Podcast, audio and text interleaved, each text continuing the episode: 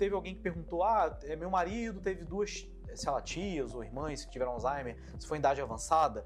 E a idade avançada? Se existe essa coisa genética, ah, minha família tem vários casos de Alzheimer. Também existe. Só que assim, é, é um tipo de herança que é, é uma herança poligênica que a gente chama. Então, na verdade, são vários genes, do que vários já foram identificados e alguns não, que na verdade eles vão se somando e vão montando um painel para a pessoa ter mais predisposição a ter demência.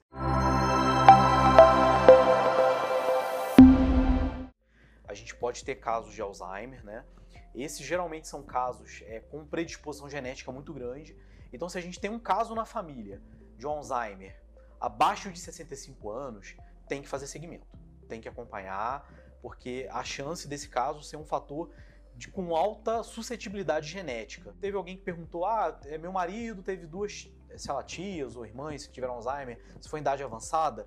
E a idade avançada? Se existe essa coisa genética, ah, minha família tem vários casos de Alzheimer. Também existe. Só que assim, é, é, um tipo de herança que é, é, uma herança poligênica que a gente chama. Então, na verdade, são vários genes, do que vários já foram identificados e alguns não, que na verdade eles vão se somando e vão montando um painel para a pessoa ter mais predisposição a ter demência. O peso é menor, porque assim, como a herança é poligênica, pode ser que as gerações futuras herdem uma parte, uma parte ou outra, pode ser que ela tenha um risco aumentado. Então, assim, são pessoas que geralmente é mais fácil você fazer a prevenção do que quando são esses casos mais precoces, né, de, de desenvolvimento de Alzheimer, abaixo de 65 anos, né, que são né, mutações ali de, na verdade, são alguns genes ali, que é a pré-senilina 1, a pré-senilina 2, a proteína precursora amiloide, que estão envolvidos o quê? no cromossomo 21. Então existe uma região já bem segmentada específica, quando você tem mutação de, dos genes ali, né, no, no braço longo do cromossomo 21, nesses genes, a gente sabe que é um gene específico. Então se aquele gene está presente, realmente a pessoa tem predisposição a ter um Alzheimer de início mais precoce. Fora isso, são fatores genéticos de Alzheimer tardio que outras coisas também vão pesar, não é só a genética, tá? Então são uma, uma causa multifatorial. É como o William já falou, é o, é o estilo de vida, né? A questão do sedentarismo, atividade física, a questão nutricional, né? A gente também tem a questão da estimulação né, cognitiva, também a parte genética. Então são, é um contínuo de coisas para. A parte emocional, pesar. que a é. A parte emocional também, né? O, só para ilustrar, eu gosto dessa ilustração que eu acho que fica fácil de entender, uma coisa poligênica.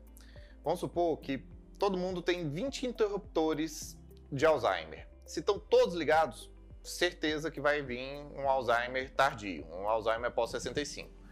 Se a pessoa tem desses 20, uns 10 ligados e, e 10 desligados, é meio a meio, o componente genético.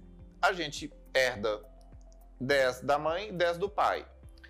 E os pais normalmente têm alguns ligados, outros ligados. Agora, vamos supor, todo mundo do lado da mãe teve Alzheimer. Então, todo mundo lá deve estar com pelo menos dos 20 deles, uns 18, uns 19 ligados. Se do lado do pai também, aí deu ruim. que aí vai vir a chance de vir interruptor ligado para a pessoa é, é, grande, sabe? Então, é... quando for ver, tem que ver um lado da família, mas tem que ver o outro também. E nisso é uma coisa que pesa bastante.